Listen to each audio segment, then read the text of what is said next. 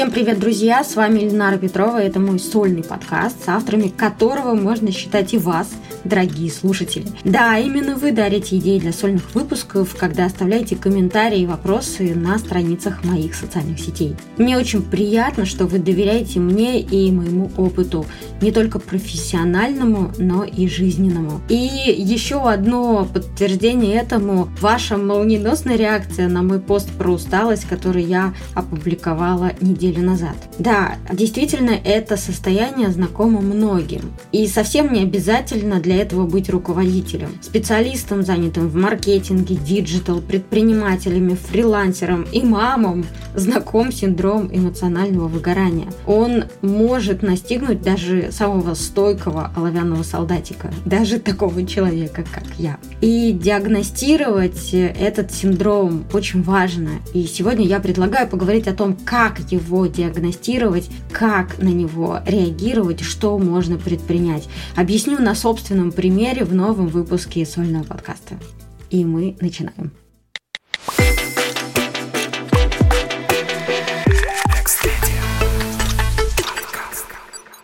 Итак, burnout, так называемый синдром эмоционального выгорания на Западе.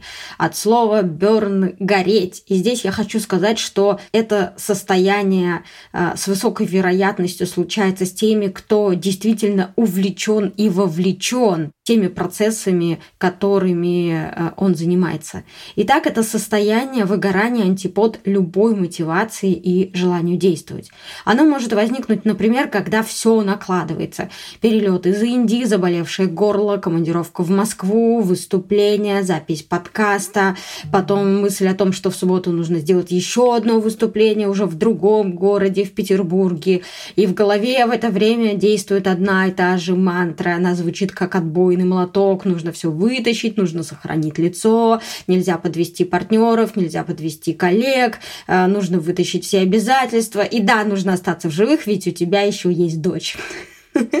И тогда, в 2019 году, когда я переживала эти состояния, я действительно формально все вытащила. Я выполнила все обязательства, которые у меня были перед партнерами, перед коллегами, перед клиентами. Я даже не умерла. Пабам. Но нужно признать, что я тогда довольно сильно устала. Три дня на аспирине, в командировку я ездила с ингалятором и на антибиотиках, и на целительное занятие в студию горячей йоги я просто физически не смогла встать тогда. И сейчас я осознаю, что на тот момент э, у меня таким образом проявлялись признаки выгорания. Нужно отметить, что существует несколько теорий эмоционального выгорания, и я предлагаю остановиться на теории Джеймса Гринберга. Он предлагает рассматривать эмоциональное выгорание как пятиступенчатый прогрессирующий процесс. Итак, первая стадия так называемый медовый месяц. Человек всем доволен, с энтузиазмом выполняет работу, однако по мере нарастания рабочих стрессов профессиональная деятельность начинает приносить все меньше удовольствия, все меньше радости, и человек становится не таким энергичным. Вторая стадия – так называемый недостаток топлива. Появляются усталость, апатия, могут возникнуть проблемы со сном. Работа уже не кажется привлекательной, снижается продуктивность. Это когда знаете, сидишь 8-9 часов, а чувствуешь, что работа сделана на 3. Вот, пожалуйста. В случае высокой мотивации сотрудник может продолжать гореть, э, подпитываясь внутренними ресурсами, но уже в ущерб собственному здоровью. И это то, что довольно часто и системно происходит со мной. Я вытаскиваю что-то за счет того, что использую мои внутренние ресурсы, рассчитывая на то, что их э, достаточно, или я быстро смогу их восстановить. При этом сейчас я осознаю, что вот в текущем моменте, мне 36 лет исполнилось в сентябре, так вот, восстанавливаться уже не так легко и просто, как это было в 20. Третья стадия – так называемые хронические симптомы. Чрезмерная работа без отдыха приводит к измождению и подверженности заболеваниям, а также к психологическим переживаниям. Это хроническая раздражительность, обостренная злоба, э, злость, агрессия, чувство подавленности, ощущение того, что тебя загнали в угол. И если говорить обо мне, то у меня эта третья стадия проявляется как раздражительность, да. И для меня триггер – это когда я замечаю, что я без причины э, злюсь и раздражаюсь по отношению к моему ребенку. Четвертая стадия – так называемый кризис. Здесь развиваются хронические заболевания, в результате чего человек частично или полностью теряет работоспособность, усиливаются переживания неудовлетворенности собственной эффективностью и качеством жизни. У меня это происходит, когда поверх обязательств, которые есть, я вдруг начинаю ни с того ни с сего болеть. Например, у меня может пропадать голос. И фактически в этот момент организм дает мне понять, что все, на этом все дальше будет только хуже, если ты не начнешь заботиться о себе и, наконец-то, пожалуйста, переключи свое внимание на меня. И пятая стадия, она называется пробивание стены. Физические и психологические проблемы переходят в острую форму и могут спровоцировать развитие уже опасных заболеваний, которые действительно угрожают жизни человека. В результате появляется столько проблем, что э, карьера э, оказывается под угрозой. Я не доходила до пятой стадии, но я хорошо понимаю, как это может выглядеть, и я хорошо понимаю механизм того, как это работает. Если верить теории Джеймса Гринберга, то три года назад я была на первой, на второй стадии. Я совершенно точно их переживала. Но, повторюсь, тогда я смогла э, выкрутиться, я вытащила все это. И в основном это произошло за счет моих внутренних ресурсов. И, наверное, за счет того, что у меня меня есть очень мощная, теплая эмоциональная поддержка со стороны семьи. И когда ты можешь кого-то обнять, и когда ты можешь в кого-то поплакать, это э, позволяет сбавить обороты и осознать реальность, в которой ты находишься. И меня это тогда вытащило в том числе. Индикаторы эмоционального выгорания, какие они? Это потеря мотивации, постоянная усталость, перепады настроения, подавленное состояние, гнев, потеря концентрации. Могут возникать проблемы на физическом уровне вплоть до головных болей. Да, можно связывать это с каким-то проявлением мигрени в том числе. При этом для меня самое главное – это мои отношения с ребенком. Это для меня такой важный маркер а, моего состояния. Теперь я хочу вернуться к вопросу выгорания и поговорить про э, события, которые происходят вот сейчас в моей жизни. И в очередной раз э, произошла какая-то поломка системы моей внутренней, и я осознала это в конце октября. Все началось в пятницу, 22 октября. В 9 утра я приехала в клинику обновлять брекеты, я ношу брекеты. И да, э, я осознала, что брекеты для меня непросто. Так вот, мне поставили резинки, так называемые тяги, для соединения верхней и нижней челюсти, и к брекетам добавили металлические крючки для крепления резинок. И в этот момент я поняла, что мне нужно будет читать лекции с резинками. Эти резинки стягивают рот. Это выглядит неэстетично, некрасиво. Я выгляжу как граф Дракула. Я расстроилась, потому что э, я не была к этому морально готова. При этом у нас произошел диалог с доктором, и доктор в этом диалоге сказал, что, ну, значит, нужно терпеть. Доктор молодой, хочу пояснить. И от этого комментария я расстроилась еще сильнее. И в этот момент я осознала, что испытываю смешанные чувства, особенно в тот момент, когда молодой мужчина говорит мне про терпение. Мне, человеку, который вообще-то прошел через естественные роды, кормил ребенка по ночам каждые три часа и прекрасно усвоил, что такое привычка к депривации сна. Так вот, я считаю, что мужчины ничего не знают про терпение.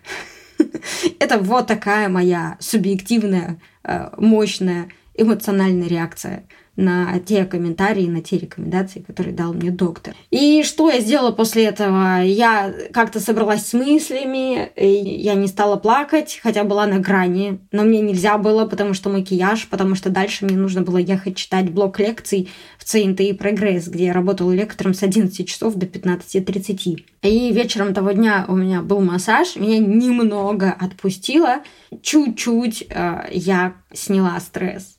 Дальше были суббота и воскресенье, 23-24 октября. Я была на чекапе, давно хотела пройти чекап. И мне делали ФГДС с местным наркозом. Это довольно специфическая процедура, и совершенно точно могу сказать, что это не самый приятный опыт. Итак, мне делали ФГДС с местным наркозом, и с одной стороны, тадам, классно, местный наркоз, не придется э, осознавать все эти неприятные ощущения.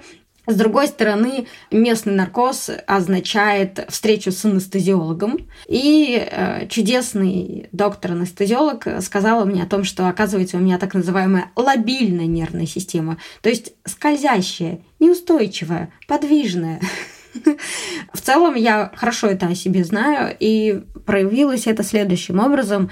Сами приготовления к наркозу это когда меня положили, мне дали там что-то дышать, и мне поставили катетер в вену. Так вот, вот эти приготовления вызвали внутри меня что-то вроде панической атаки, и у меня просто беспричинно полились слезы из глаз. Я поняла, что я не могу их контролировать. Слезы отдельно, а я отдельно. И закончилось это приключение тем, что мне влили двойную дозу наркоза, со словами, ну, наверное, вот это то, что нужно, это должно сработать. И в этот же день Мирослава в игре сильно э, разбивает подбородок, приходится ехать в травматологию. Э, доктор в травматологии решает не накладывать швы и просто наклеить пластырь. Вот на этом как бы просто сохраним эту историю. И в понедельник, 25 октября утром я улетаю в командировку в Ростов-на-Дону. Мне нужно читать лекции для профсоюзов. В следующий день я читаю лекции с 10 утра до 17.30. Параллельно с этим у меня Битрикс, звонки, отчеты по проектам, которые я веду сама как менеджер, потому что в рамках э, агентства, в рамках нашего направления по продюсированию подкастов я также веду некоторые проекты как project-менеджер. Итак, среда, в 5 утра у меня вылет в Москву, в 3 утра я просыпаюсь, в тот же день рейс в Ираклион. На острове Крит у Мирославы воспаляется рана, мы идем в пункт скорой помощи, доктор с удивлением разводит руки и говорит о том, что, ребят, вам надо было зашивать что, что же вы делали тогда?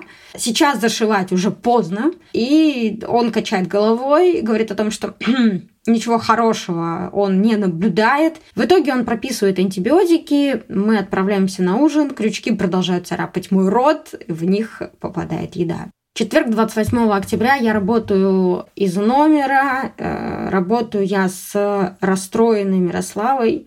Э, она не может играть в детском клубе, потому что там все говорят на других языках, никто не говорит по-русски.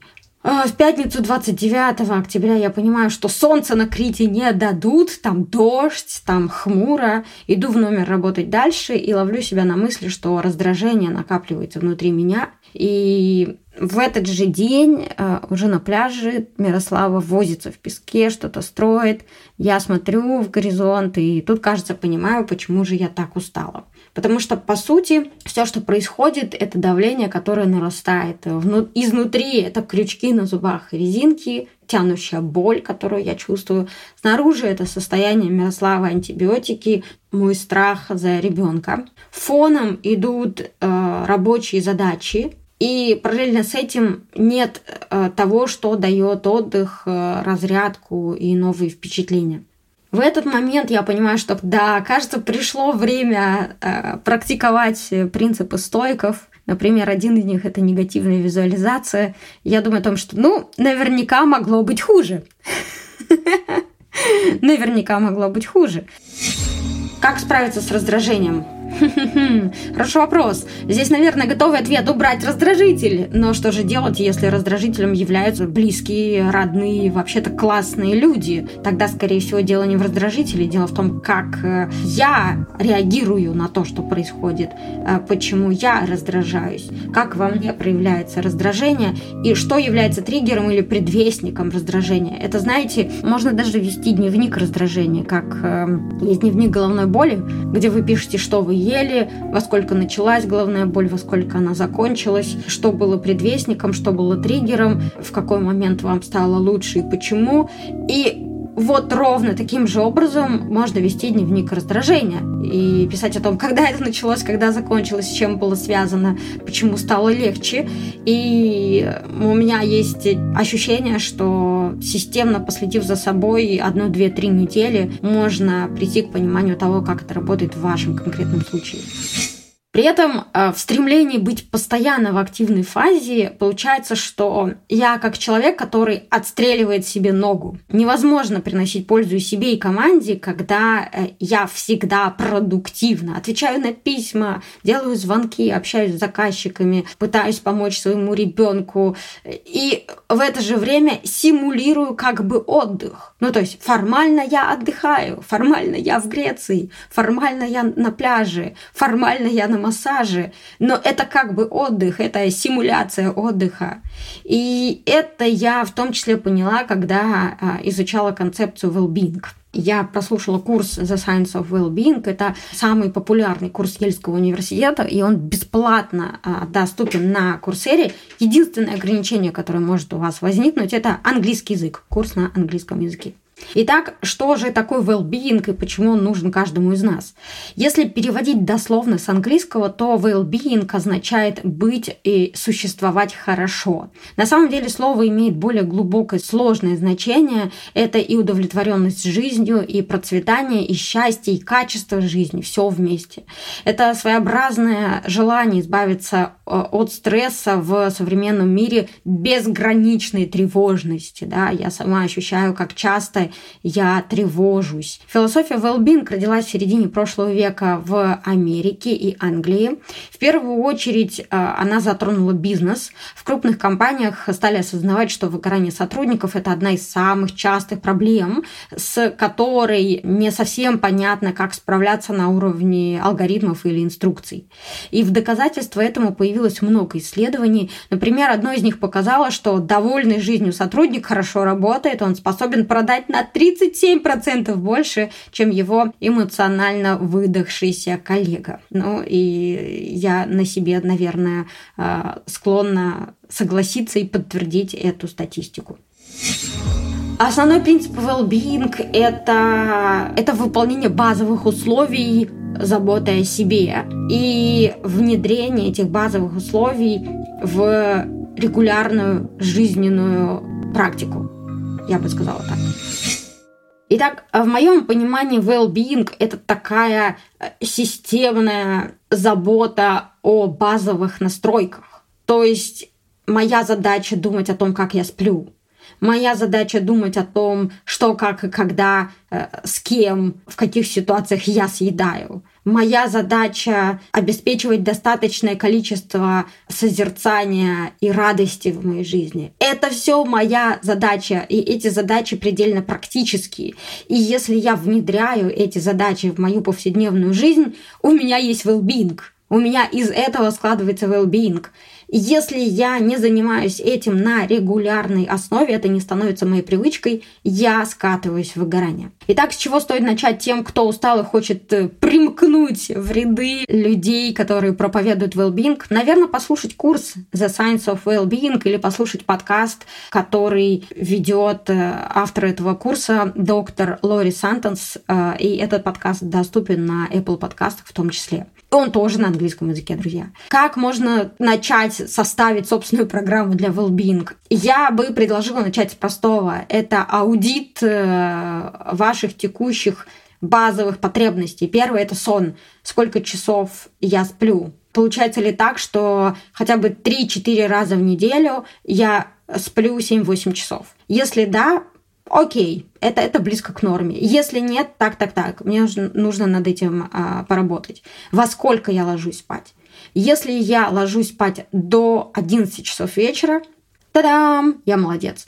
Если а, у меня поломанный сон, и я ложусь спать позже или после 12 часов ночи, это тревожный звонок. Это означает, что здесь нужно что-то анализировать, здесь нужно что-то аудировать. Еда. Еда – это, с одной стороны, источник энергии, с другой стороны, источник радости. Итак, какой будет еда, которая будет наполнять энергией, которая будет давать радость? Какой будет эта еда для меня? Мой выбор сегодня – это кетопитание, интервальное голодание и отказ от э, простых углеводов. Вот то, как выглядит для меня э, забота о себе, если мы говорим про еду. Дальше. А достаточно ли в вашей жизни связей? Эмоциональных связей с другими людьми, насколько вы обеспечены вот этими теплыми эмоциональными связями. Достаточно ли у вас связей, которые, ну, скажем так, мы даже не считаем крепкими, но, например, вот вы заказываете чашку кофе, и у вас возникает small с баристой. Вот это есть в вашей жизни? Такие эпизоды у вас появляются, они существуют? Если да, классно, это хорошо для вашего well-being. Если нет, хм, а почему? А как их можно добавить, а как их можно создать? Также важно заботиться не только о себе, но и заботиться о коллегах и партнерах, о сотрудниках, понимать состояние выгорания и помогать тем, кто находится на грани, на пограничных состояниях, это пережить. И Здесь я могу сказать о себе, что когда я получаю обратную связь, слышу о том, что кто-то из моих коллег на грани выгорания, то я даю им время на восстановление. Я помогаю им а, проанализировать текущие задачи, отказаться от каких-то задач, перенести какие-то задачи, делегировать какие-то задачи, передавать какие-то задачи. И я понимаю, что все пройдет. При этом для того, чтобы справиться, нужно время, нужна возможность и нужно убрать вот это давление, снизить его, хотя бы снизить. И в этот момент, когда мы пересобираем список задач, определяем важные, не такие важные, мы снижаем стресс, мы снижаем давление, мы снижаем тревожность. В итоге что мне помогло? А я не могу сказать, что я уже в норме, все классно, я такая молодец, я совсем справилась при этом важно сказать, что я управляю этим процессом. Да, я осознаю, что мне непросто, да, я осознаю, что фейковый отдых – это не отдых. Да, я осознаю, что в моей жизни на регулярной основе должно быть то, что помогает мне восстанавливаться. Поэтому в понедельник у меня было занятие «Здоровая спина». Во вторник, э, это было вчера, я ходила вечером на йогу. Сегодня я буду проводить урок английского. И так или иначе, это все разные формы переключения и э, в том числе способы э, заботы о себе. А теперь предлагаю перейти непосредственно к ответам на вопросы, которые вы оставили в Инстаграме. Как я уже говорила, тема, связанная с выгоранием, волнует сегодня многих. И, во-первых, хочу сказать спасибо мысленно тем, кто захотел меня обнять в этот момент, кто захотел меня поддержать в этот момент. Во-вторых, также благодарю всех, кто не постеснялся рассказать о том, как переживал это состояние или как переживает это состояние сейчас. И спасибо за обратную связь, например, под постом про выгорание был такой комментарий. Я в такие моменты даю себе отдых, прям вот выключаюсь, и ничего, планета крутится без меня сутки. Главное здоровье тех, кто дорог. Да, действительно, э, с точки зрения Вселенной или с точки зрения того, как устроена Солнечная система, или с точки зрения восходов э, и закатов, все эти тревоги — это сущие пустяки. И вот такой философский взгляд на мир, философский взгляд на вещи, он в том числе меня поддерживает в тот момент, когда я сталкиваюсь с такими жизненными периодами. Ну и, наконец, переходим к ответам на ваши вопросы. Как грамотно выстраивать свой день, как расставлять приоритеты, как развеять стереотип, что работающая женщина – это не домать. Сколько времени в день, по вашему мнению, должна работать женщина? Как вы выходили из декретного отпуска? Я в него не заходила. И это, друзья, не лучший пример, я этим не хвастаюсь. И это точно не тот опыт, который надо масштабировать Сейчас, если бы я столкнулась с ситуацией декретного отпуска, я бы его себе спродюсировала, я бы его себе создала. Я бы сразу же привлекла армию помощников, раздала бы им всем задачи, оставила бы себе только самые кайфовые, самые радостные, типа спать с ребенком, кормить ребенка и так далее, гулять с ребенком, все. И все остальное свободное время я бы посвящала сну и заботе о себе. Вот так я бы сделала сейчас. Если говорить о текущем моменте, моему ребенку Мирославе уже 7 лет, она ходит в первый класс, закончила первую четверть. Сейчас, конечно, это уже э, там другие процессы, при этом до сих пор на меня накатывает вот, это чувство вины, да, ты работающая мать, какая же ты после этого мать. Ну, я достаточно хорошая мать для своего ребенка, и та обратная связь, которую я получаю от Мирославы, говорит о том, что она видит во мне человека любопытного, интересующегося, увлеченного, человека, которому интересно. И, на мой взгляд, вот такая ассоциация является ключевой и самой важной. При этом в те моменты, когда ей не хватает от меня эмоциональной обратной связи или включенности, она приходит ко мне, вот так было, например, вчера. Она пришла ко мне и говорит, мама, обниматься. И я сначала на автомате ответила ей, что подожди, Мирослава, мне нужно закрыть задачу. Она смотрит на меня и говорит – одну минуточку. И я понимаю, что вот задача подождет. Все задачи этого мира подождут. И я просто взяла ее на ручки, мы обнимались, я говорила, как я ее люблю, и она мне говорила, как она меня любит. И вот это, мне кажется, самым важным, если мы говорим про отношения. Так, это такой трогательный вопрос, что я сейчас просто разревусь, друзья. Как работать-то в целом можно разобраться, а вот отдыхать существенно сложнее. Бинго! Именно поэтому я прошла курсы The Science of Well-Being. Он про это, и я рекомендую вам к нему обратиться как к первоисточнику, и в том числе сегодня я говорила про то, что такое well-being, из чего он складывается, и э, какие кубики самые главные. Это сон, это питание, это образ жизни, это сейверинг, да, наслаждение моментом, gratitude, благодарность и эмоциональные связи с другими людьми. Ничего про успех, ничего про закрытый KPI. Как вы понимаете, в науке well нет.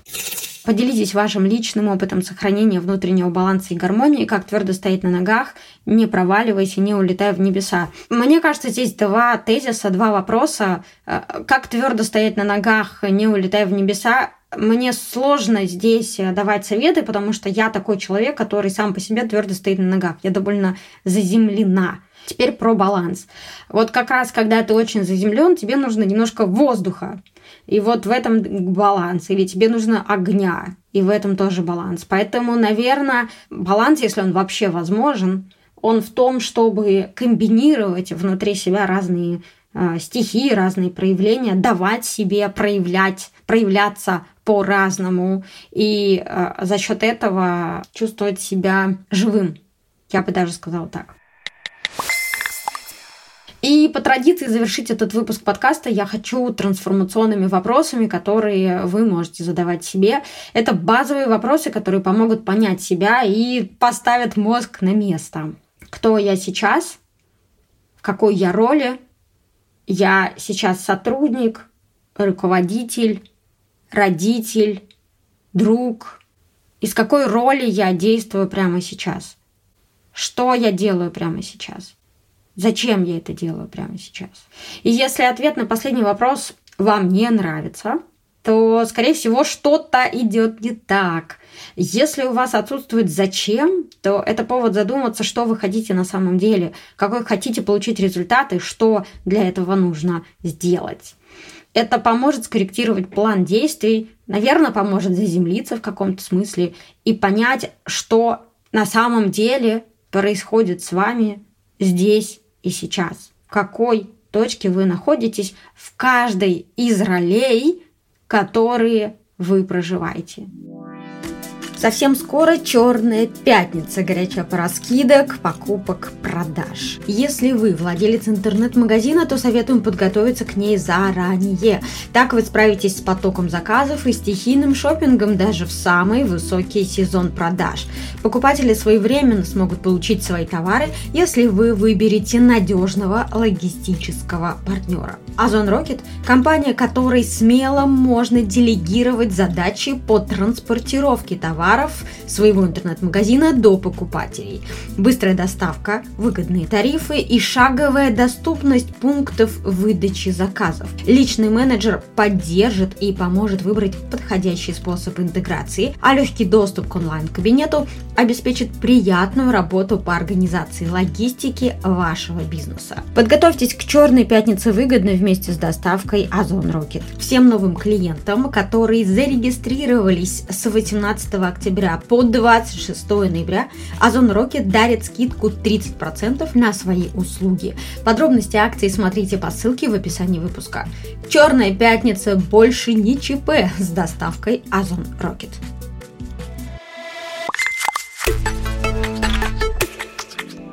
Ну что, друзья, надеюсь, что я смогла вас убедить в следующем. Тот, кто позволяет себе отдыхать, тот хорошо работает. И это не просто цитата, а одно из проявлений well-being, науки, которая поможет э, не выгореть. Я с вами прощаюсь, рассчитываю на дальнейшее взаимодействие. Пишите, пожалуйста, комментарии, задавайте вопросы, поднимайте волнующие вас темы под этим выпуском и на страницах в социальных сетях. Ставьте звездочки, ставьте лайки, рекомендуйте подкаст к прослушиванию друзьям и коллегам. Мне будет очень очень-очень приятно. Подписывайтесь на мой инстаграм, где вы найдете еще больше э, решений, советов, наблюдений про деньги, про работу, самореализацию бизнеса и другие важные э, сферы жизни. А также э, через посты вы сможете ближе познакомиться с тем, как работает коучинг э, и записаться ко мне на консультацию. Ссылки на социальные сети вы найдете в описании к этому выпуску. Спасибо, друзья!